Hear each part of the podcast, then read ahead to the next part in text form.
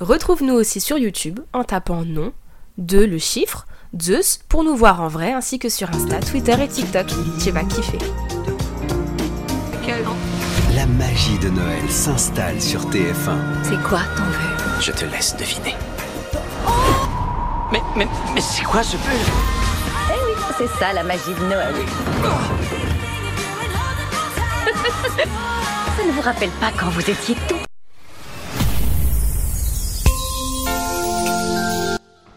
Ah, vous êtes là? Eh ben, c'est Noël, enfin La période des fêtes, la meilleure période, se retrouver en famille, tout ça, ça c'est trop bien, c'est enfin Noël. Et je suis pas trop fan de Noël. Bon, franchement, je vois pas ce qui vous fait dire ça. Attendez deux secondes, regardez.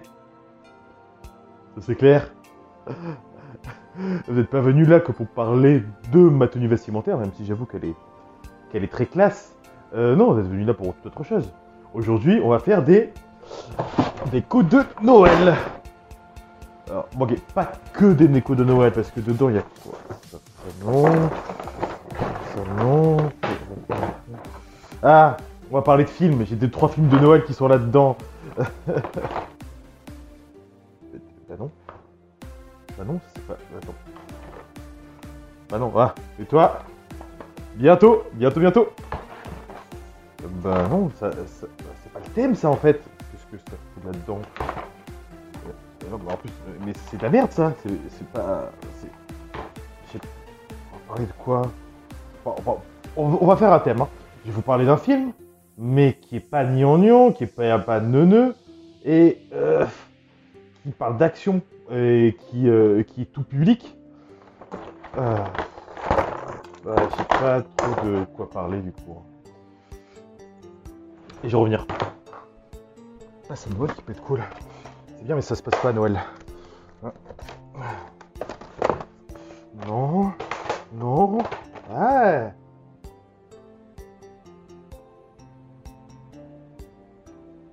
Ah bah non. Non. Euh... Non. Euh, Non. Oh, Gremlins. Ah. Oui, bah ça c'est bien. C'est bien, se passe. Ah, c'est pas assez tout public. J'ai pas assez d'infos là-dessus. Pas sur quoi ça s'est passé. Un film de Noël, pas gnangnan, tout public. Pff. Oh il faut vraiment que je trouve quelque chose. Je vais chercher sur la télé. Non. Non. Euh, change de plateforme. Non. Non. C'est trop compliqué. Non. Non. Oh. Oh. Ce film-là, il est bien. Qu'est-ce que disait mon sensei déjà? Et alors la marmotte, elle met le chocolat dans le papier d'alu. Ah Non, non, attends, pas ce conseil-là. Qu'est-ce que me disait mon deuxième sensei déjà? Un grand pouvoir implique de grandes Non, non, responsabilités. il faut- j'ai trop de sensei, il faut que j'arrête avec ça. Qu'est-ce que me disait mon autre sensei? Il dit qu'il voit pas le rapport. Mais oui, c'est ça, c'est ce film-là.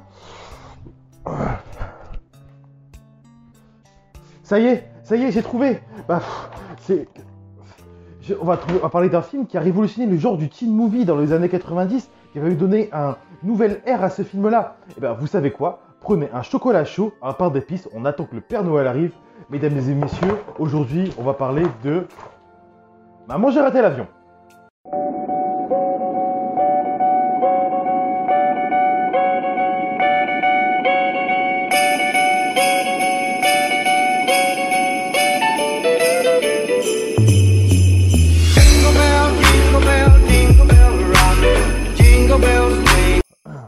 Va parler des deux géants des comédies des années 80-90. Le premier est un scénariste devenu réalisateur, le second est producteur et iconique des années 80. Le premier est Chris Columbus, né en 1451 sur le territoire de la République de Gênes. Il est mort le 20 mai 1506 à Valladolid. C'est un navigateur génois au service des rois catholiques d'Espagne, Isabelle de Castille et Ferdinand d'Aragon. Il y a un homonyme. Je pense pas que je parle du bon euh, Christopher Columbus. Bon, soyons plus sérieux. C'est aussi le grand réalisateur de Harry Potter, La course aux jouets, Madame Fire, et le scénariste des Goonies, des Gremlins et du Secret de la Pyramide par exemple. Il est né le 10 septembre 1958 à Spangler, dans le comté de Cambria en Pennsylvanie aux États-Unis. Chris Columbus effectue ses études dans une petite bourgade de l'Ohio et développe son imagination créatrice en dessinant des storyboards les sortes de petits films de 8 mm. À 21 ans, alors qu'il faisait ses études dans l'institut de Teach School of Art à l'université de New York, il vend son premier script Jocks, l'histoire semi-autobiographique d'un jeune euh, lycéen catholique qui tente de devenir joueur de football. Son premier scénario qui tente de vendre à l'écran, c'est Gremlins, réalisé par Joe Dante en 1984. C'est là que sa carrière explose. Et aussi son collaboration avec Steven Spielberg. Il réalise plein de petits films ça. Euh, les Goonies, réalisé par Richard Donner, et Le secret de la pyramide, les aventures du jeune Sherlock Holmes, réalisé par Barry Levinson en 87.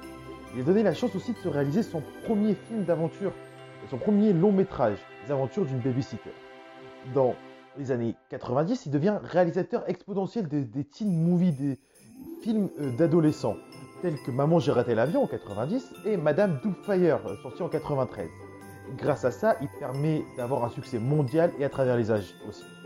En 1995, avec Michael Betanan, il, il crée la société de production 1492 par rapport à son homonyme Christophe Colomb et voilà l'histoire qu'il y a derrière.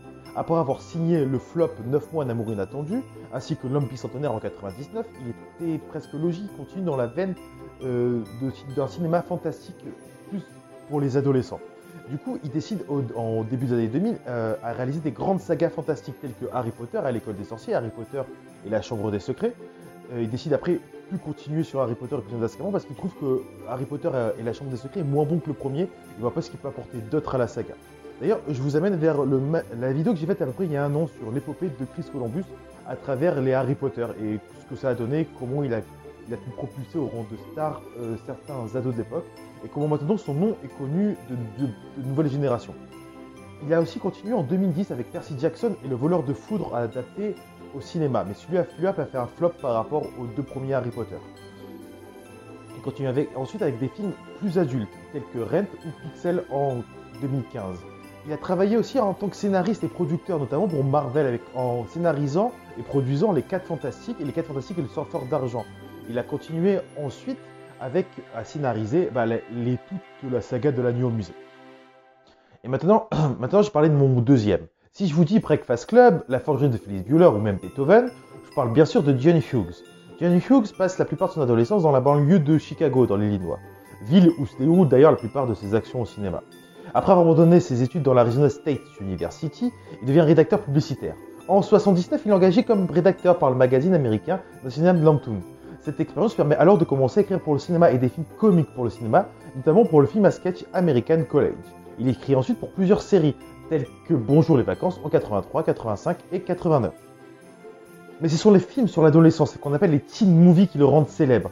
Avec The Breakfast Club, Sixteen Candles ou euh, Une créature de rêve, il réinvente un genre, bah, le teen movie, le film pour adolescents. Il fera des dizaines d'émile tout au long des années 80 et à la fin des années 90. C'est celui qu'on pourrait définir comme le grand-père d'American Pie ou de 40 ans encore puceau, euh, avec ses différents films. Il, comment, il a également écrit, produit et aidé à réaliser, co-réaliser les trois premiers opus Beethoven euh, avec le Saint-Bernard, euh, pas lui, du coup, un autre Beethoven, ainsi que la version cinéma des 101 Dalmatiens en 97. En 2001, il participe au scénario des Visiteurs en Amérique de Jean-Marie Poiré avec euh, Christian Clavier et Jean Reno. Aïe, putain, aïe. Aïe, aïe, aïe, aïe, aïe. Il reste considéré à Hollywood comme celui qui a su relancer le cinéma pour adolescents, les grandes comédies familiales et populaires.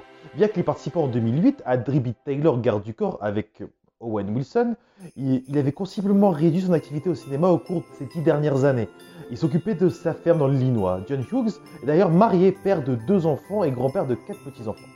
Il est décédé à 59 ans alors qu'il rendait visite à sa famille à New York. Bon, euh, on va parler de Maman, j'ai raté l'avion. Euh, c'est le film de Noël préféré de quand j'étais enfant. Et du coup, ce qu'on va faire maintenant, c'est que... Bah, c'est Noël, hein on va décorer la maison. Vous me suivez? L'idée originale de Maman, j'ai raté l'avion vient, provient de l'esprit imaginatif de John Hughes.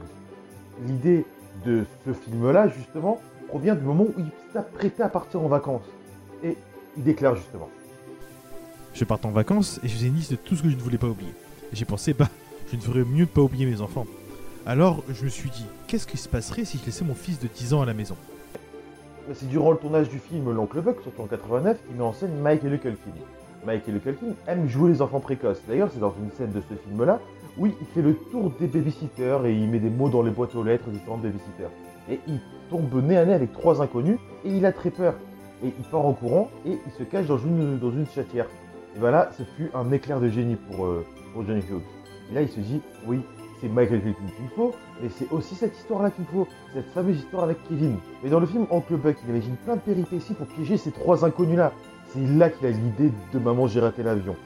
Un enfant qui invente plein de péripéties pour euh, coincer les voleurs. D'ailleurs, il y a même Daniel Stern qui joue dans Maman j'ai raté l'avion, qui joue dans Oncle Buck, et il y a même une chaîne avec la chatière, comme un petit clin d'œil à Maman j'ai raté l'avion. D'ailleurs, pour Michael et Culkin, c'était pas évident dès le départ, parce que même si Johnny Hughes avait écrit le rôle pour Michael et Culkin au départ, bah, Chris Columbus tentait à faire euh, auditer plusieurs, plusieurs acteurs pour au final revenir sur Michael et Culkin. Mais euh, d'ailleurs, euh, il y a un très grand talent d'improvisation parce que toute la scène euh, de l'aftershave a été improvisée par justement Michael Culkin. Le petit frère de Michael Culkin, Kirat Culkin, joue aussi le rôle du petit dernier qui fait pipi au lit. Il a aussi un des rôles principaux dans la série Succession et dans le film Scott Pilgrim, une grande carrière qui a commencé avec Maman j'ai raté l'avion. Pour les acteurs, c'était pas si évident dès le départ pour les bandits par exemple. Par exemple, le rôle de Joe Pesci était donné au départ à John Lovitz et à Robert De Niro, mais les deux ont refusé. Le Joe Pesci était donc l'homme idéal. Par exemple, pour l'oncle, de Kevin, au départ, a été écrit pour Kelsey Grammer, mais a été donné à un autre acteur totalement. Contrairement à Daniel Stern, Daniel Stern, au départ, le rôle a été écrit pour lui, il était même voulu pour lui. Mais il a refusé parce qu'il jouait, un, il jouait dans notre série, euh, dans notre film, il a refusé le rôle. Mais du coup, ont fait plein de tests avec d'autres acteurs. Plein d'acteurs sont venus sur le plateau pour tourner euh, le rôle euh, de ce bandit-là.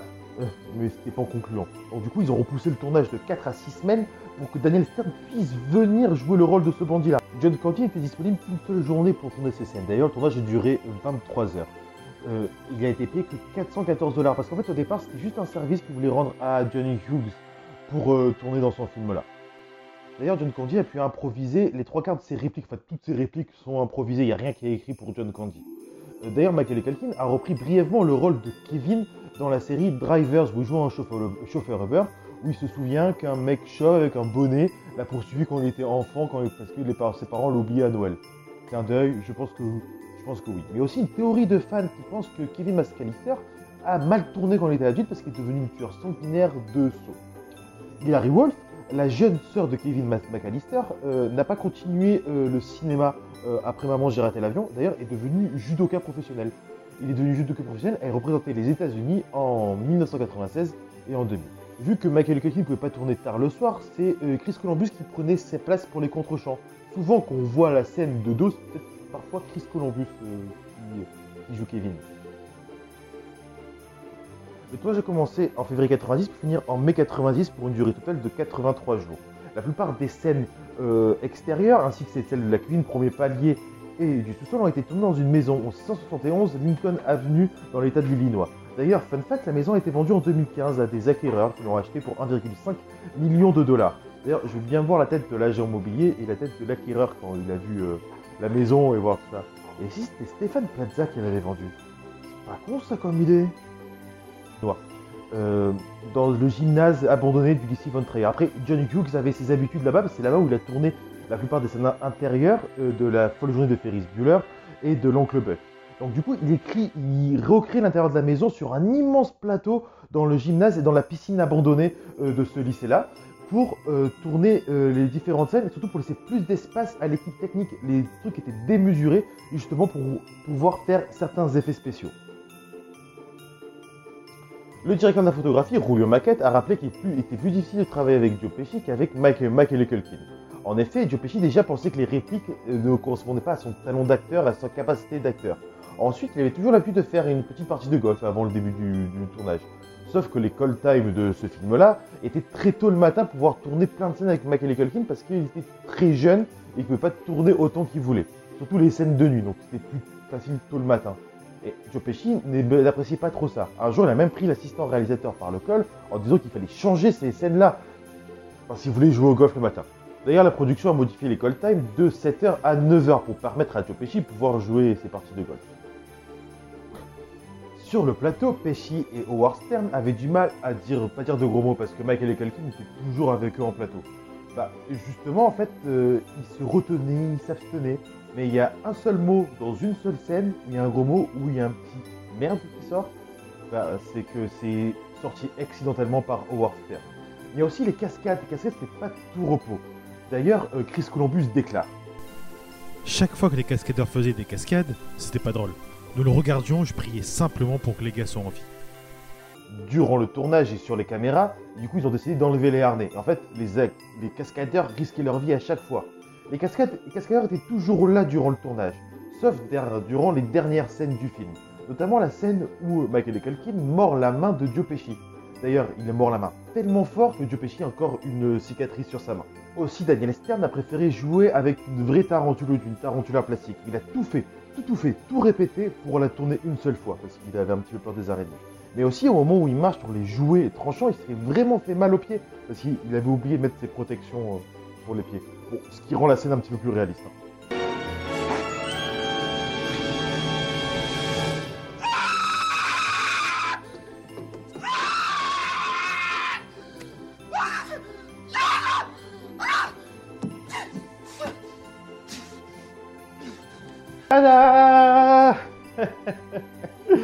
Ah, c'est dégueulasse, putain. Tellement pas beau. c'est pas beau. On va faire un truc. On va aller en faire avec ça. On va voir si ça change quelque chose. Hein. Allez, on y va. Tada C'est toujours aussi moche. Il n'y a rien qui change. hein. Il y a des gens qui ont du talent pour quelque chose. Et ben moi, c'est pas pour ça. c'est très dégueulasse. C'est très moche. Bon, bref. Sant- euh, Senta Moses, qui a joué Tracy, a rappelé qu'en 2020, la scène la plus difficile qu'ils aient à tourner, c'est la scène à travers l'aéroport où la famille court main dans la main pour arriver chez American Airlines. Mais du coup, euh, en fait, c'était très difficile parce que il fallait pas qu'ils se touchent et c'était très dangereux pour eux parce qu'ils couraient à toute vitesse à travers l'aéroport. Donc du coup, les figurants ont été chorégraphiés de quelque sorte qu'il reste un couloir au milieu pour que la famille puisse courir. Mais ça a duré plusieurs jours puisque la famille se tapait les uns dans les autres et tombait tous par terre. Il s'est pas été blessé heureusement, mais il rigolait beaucoup. Mais cette petite scène a duré très longtemps à tourner. Pour la musique, Chris Columbus espérait d'abord Bruce Bruton qui fasse la bande originale. Il était pris par euh, Bernard et Bianca au pays des kangourous. Donc du coup, Chris Columbus appela son ami Steven Spielberg qu'il contacte de John Williams. John Williams accepte de faire la musique du film. Il y a des musiques traditionnelles de Noël américaines, des très connues Oh Holy Night and Carol in the Bells, qui figurent en bonne place dans autant dans le film que dans la bande originale. La bande originale était publiée par Sony Classical Records en cassette le 4 décembre 1990 et en CD le 27 mai 2015. Peu de retard. Bon. En tout cas, la voix off euh, vous a préparé un cadeau de Noël. hein. Un magnifique cadeau. En tout cas, c'est pas elle le cadeau. Hein. Enfin. Bref, je sens que j'ai pas attaqué, j'aurais dû fermer ma gueule, moi. Alors ça tombe bien, j'adore ce film. Attends, attends, attends, attends, attends. Elle est où ma voix off? Ah oui, attends, euh, je te lis son message. j'ai engagé cette nouvelle voix off dans le but de prendre des vacances. J'ai passé des castings et j'ai pris le meilleur candidat. Bon après ils étaient un. Donc je lui ai promis un salaire assez conséquent. Après euh, le meilleur cadeau de Noël c'est de pas voir ta sale gueule. Ah, ça va, ça va, ça va. Ouais, c'est bon, j'ai compris. C'est bon. Bon, j'imagine que t'as préparé un truc là. Bon, dans tous les cas, laisse libre cours à ton imagination. Bien bien. The Irish Post relaie une étude qui se penche sur les films de Noël les plus populaires de tous les temps. Le long métrage qui trône en tête du classement Maman j'ai raté l'avion. Réalisé par Chris Columbus, la comédie met en lumière Kevin, Macaulay Culkin, laissé par erreur seul à la maison, alors que toute sa famille s'envole pour Paris à l'occasion de Noël. Ce n'est qu'une fois dans l'avion que Kate et Peter McAllister s'aperçoivent que le plus jeune de leurs enfants manque à l'appel. Kevin, qui profite de son apparente liberté, doit alors faire face à deux cambrioleurs qui prennent pour cible la demeure familiale. Comédie de Noël par excellence, Maman j'ai raté l'avion continue de marquer les générations. Sans cesse rediffusé, il est devenu un film culte éternellement associé à l'hiver et aux fêtes de fin d'année. Outre sa popularité et les souvenirs qu'il peut susciter, ce film est une véritable poule aux œufs d'or. Son succès historique et planétaire se mesure aux recettes qu'il a engendrées. Dans son article dédié aux 25 films de Noël les plus rentables de tous les temps au box-office américain, Forbes indique que Maman j'ai raté l'avion se hisse à la place numéro 1. Le magazine détaille Maman j'ai raté l'avion était si populaire qu'il est resté en salle bien après la saison de Noël et a été le film numéro 1 au box-office pendant 12 semaines consécutives, de sa sortie le 16 novembre 1990 au week-end du 1er février 1991. Avec un budget de production de 17 millions de dollars, le long métrage est parvenu à générer 285,76 millions de dollars. Forbes précise, avec l'inflation, le box-office mondial final de Maman j'ai raté l'avion était de 476,68 millions de dollars. Deux ans plus tard, Kevin est de retour sur les écrans dans une suite intitulée Maman j'ai encore raté l'avion. Puis, la saga familiale est développée avec des scénarios de plus en plus éloignés de l'original. Maman je m'occupe des méchants en 1997, Maman je suis seul contre tous en 2002 et Maman la maison est hantée en 2012 et bien sûr le remake de 2021 sur Disney+. Tada J'ai rajouté une dinde. C'est beau, non? T'as rajouté un petit plus, un petit, un je ne sais quoi, à mon décor qui est comme toujours autant dégueulasse. hein. Bon, abrégeons vos souffrances et passons à la conclusion. Ce film-là est iconique parce qu'il a relancé une mode, une mode de teen movie, des films des années 80-90.